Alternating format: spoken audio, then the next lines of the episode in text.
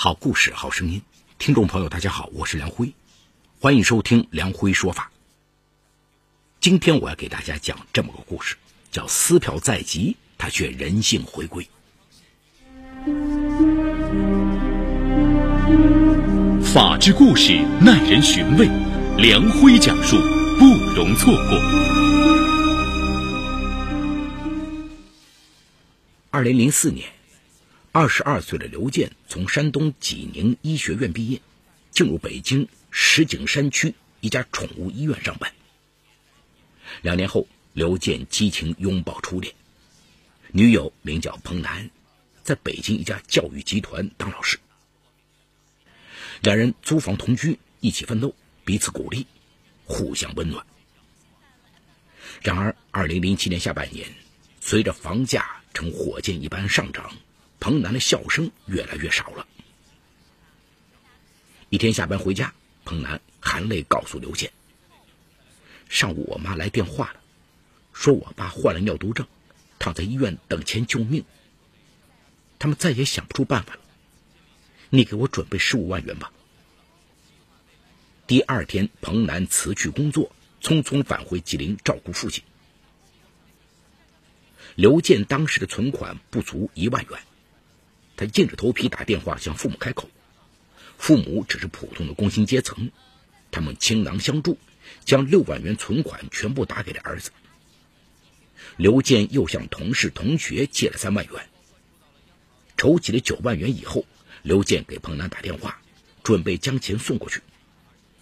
然而彭楠只是冷冷地说：“十五万都远远不够救我爸爸，更何况这九万元。”为了救爸爸，我将自己卖了都可以。咱们分手吧，你别找我了。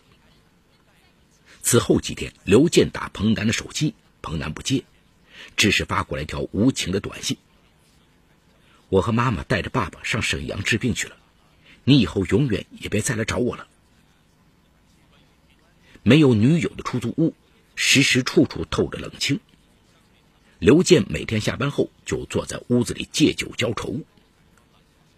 一天晚上，女房东过来收房租，刘健借着酒劲向女房东借六万元。女房东瞟了他一眼，说：“我只是你的房东，非亲非故的，你凭什么向我借钱？”说完，女房东捂着鼻子往外走。醉意朦胧的刘健扑上去抢夺女房东的钱包。扭打当中，刘健抄起茶几上的水果刀，对着女房东一阵乱刺。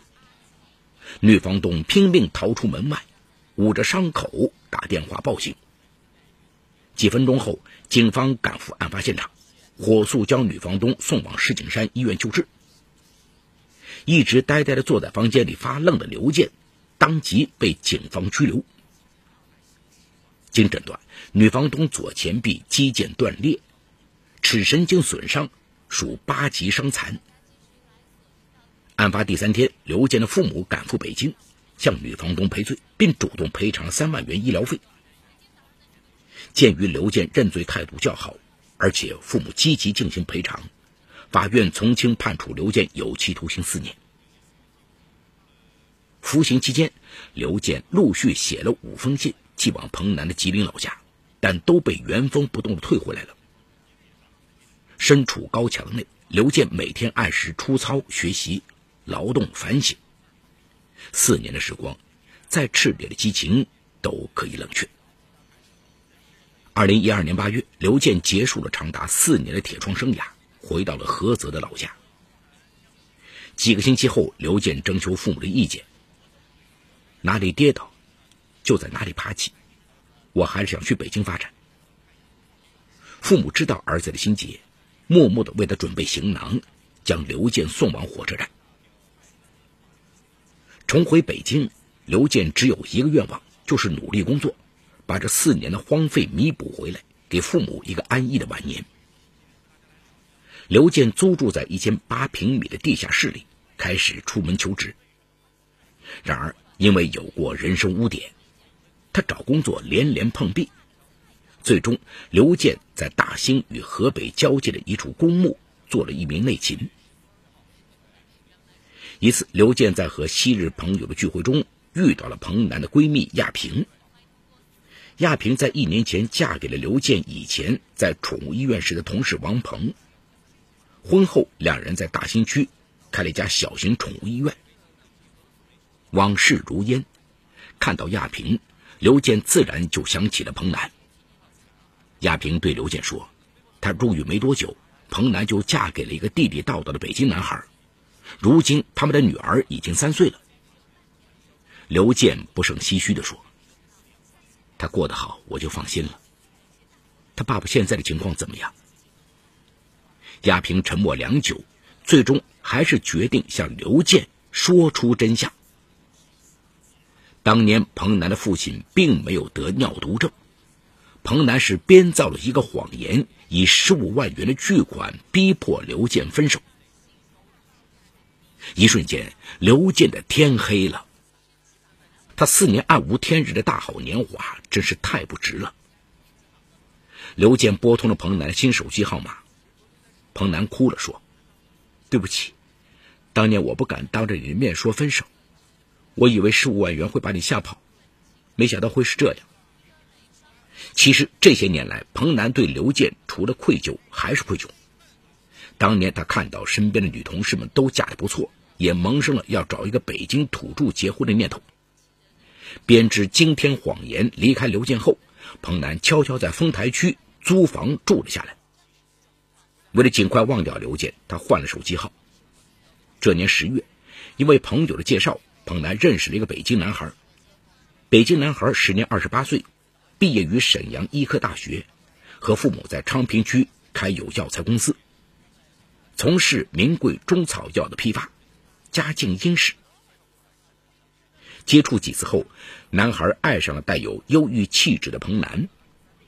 第二年春天，彭楠与北京男孩完婚，不久女儿缓缓降生，彭楠就一直在家里相夫教子。充实的生活让他逐渐忘了刘健。如今刘健的电话打过来，他有一种强烈的预感，他的生活将掀起一场惊涛骇浪。果然，第二天早晨，刘健的电话又打过来了，声音里透着寒气。能赏脸见个面吗？咱们之间的恩怨，总该有个了断吧。下午三点，一对初恋故人在咖啡馆里见面了。彭楠心里别有滋味，说：“对不起，我没想到事情会发展到这种地步。”刘健逼问他。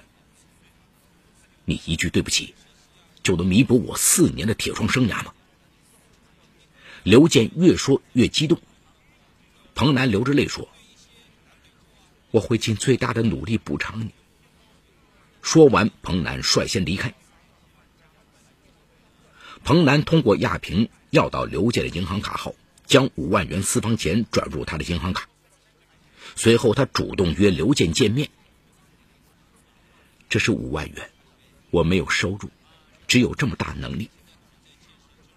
彭楠想的是用钱来弥补刘健，而在刘健看来，多少钱也买不回他坍塌的青春岁月和爱情信仰。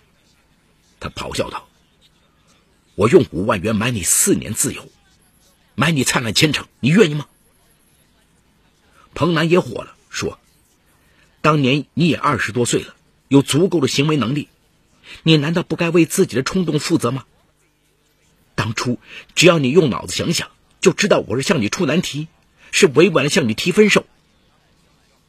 刘健听了更加生气，说：“你不爱我，直接向我提出分手，这是对我和我们感情的尊重。你怎么能用如此下流的方式跟我分手？”彭楠哭着说：“你不要总强调只有你可怜，我为你做过两次人流，伤害不大吗？”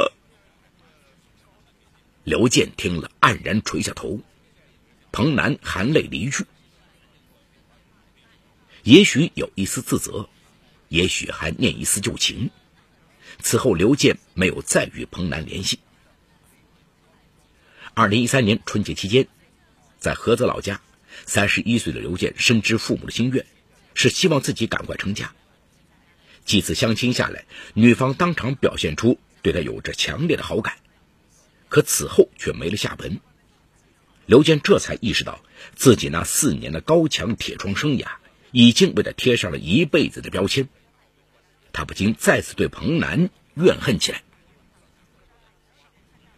返回北京，刘健再次与彭南在电话里交涉。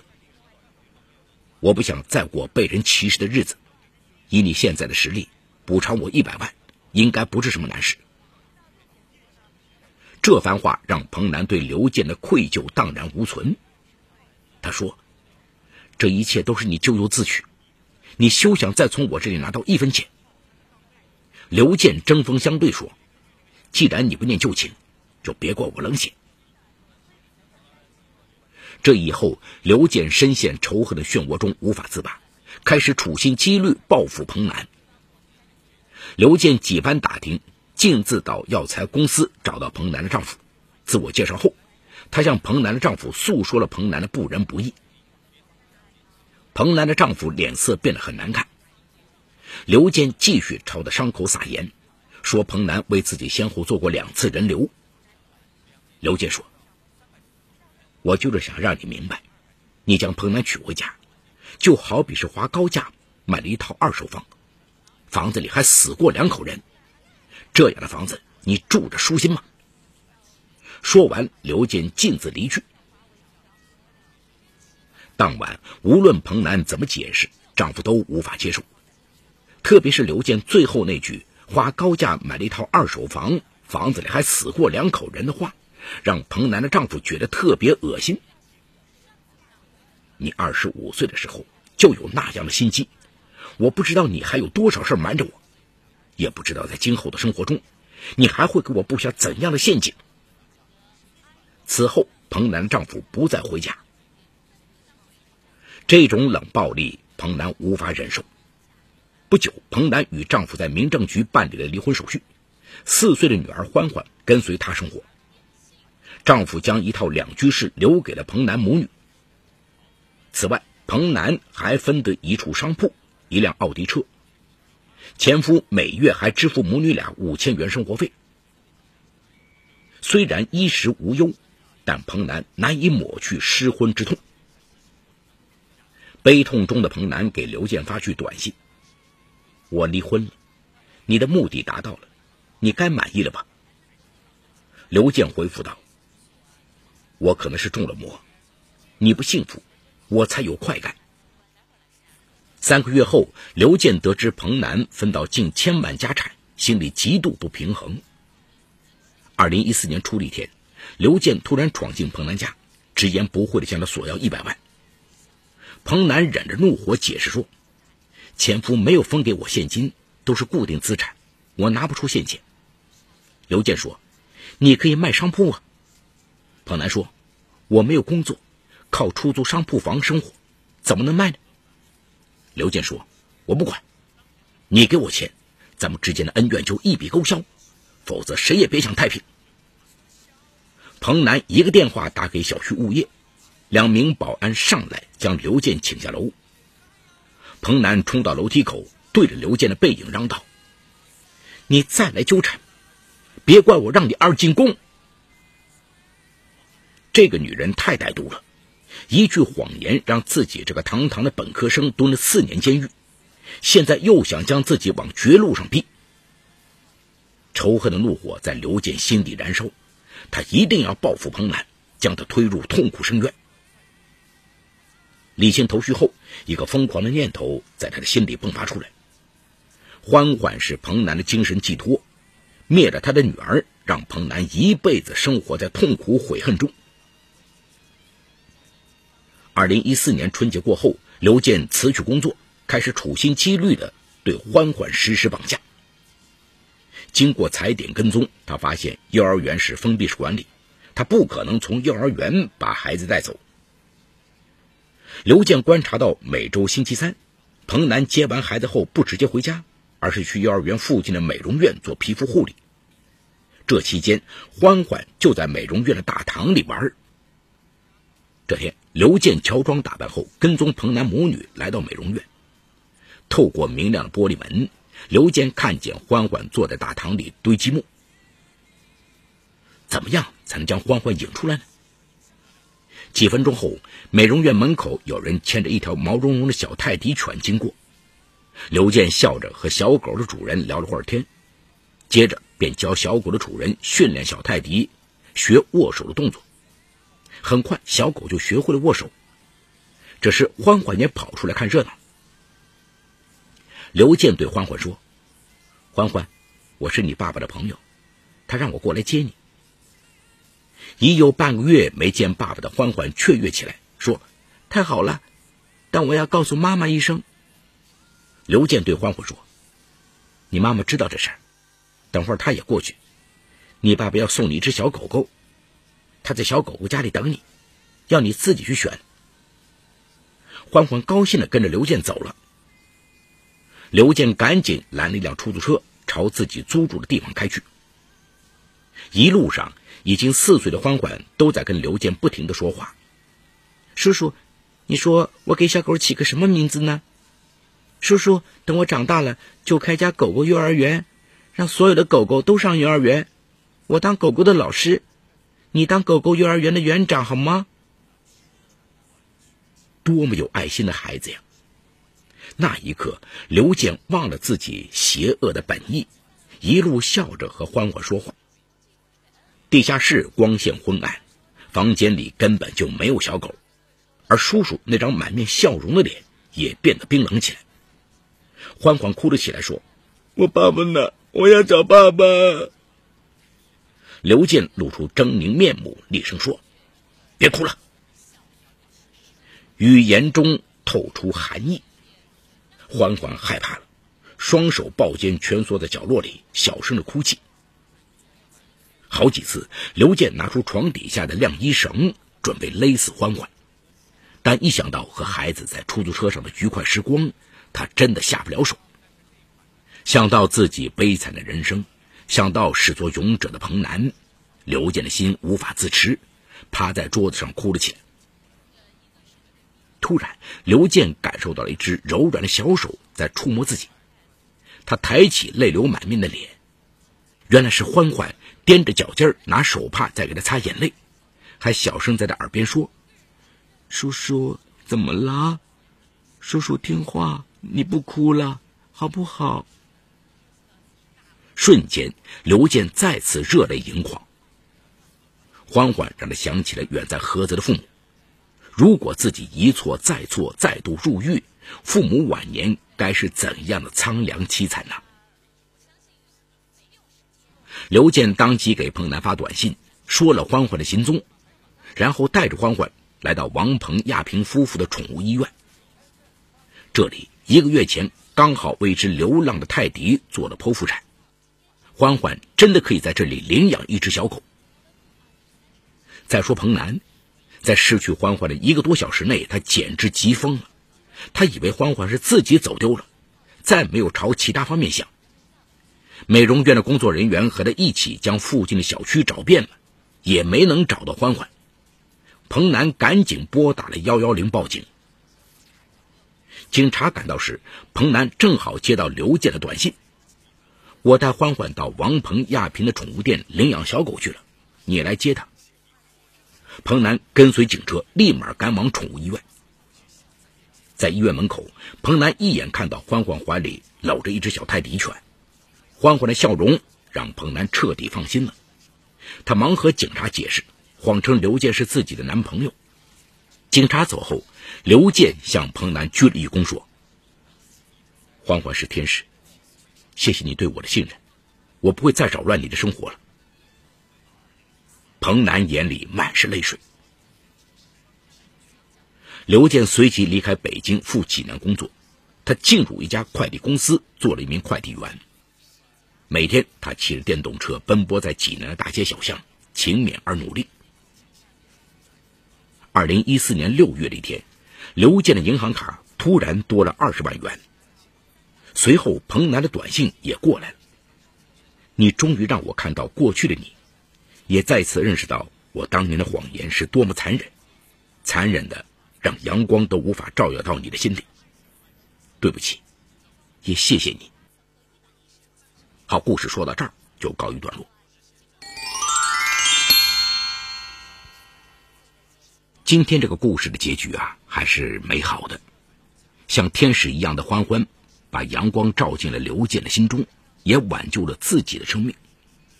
在这样一场惊涛骇浪的事件中，欢欢没有受到一点伤害，还获得了自己喜欢的小狗。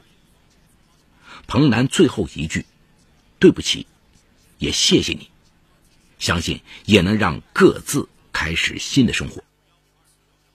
这个故事离奇的地方在于，彭南为何要采取如此极端的方法逼分手，而且还是诅咒自己的爸爸有重病。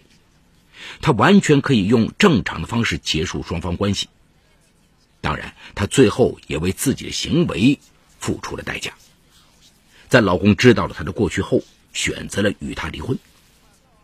好在他可爱的女儿欢欢最终感化了刘健，否则这个代价就更大。故事啊，还有一个离奇的地方在于，刘健竟然抢劫房东。他为了挽回女友。筹得十五万元，竟然铤而走险。好在认罪态度好，父母又主动赔偿医疗费，最终被判处有期徒刑四年。刘健得知真相后疯狂报复，使彭楠的丈夫与她离婚，还差点勒死彭楠的女儿欢欢。好在他悬崖勒马，没有害别人，也使自己得到了解脱。这里不得不提一下。彭楠的老公竟然因为一句话就跟妻子离婚，而且他们之间已育有一女，他们相处五年，却因彭楠曾经流产两次而离婚。不过这也是社会现实，现在的社会啊比以前是开放，但是人们依然无法接受女人婚前为他人流过产，所以女孩们要自爱，切不可糊涂，伤了身体也毁了将来的幸福。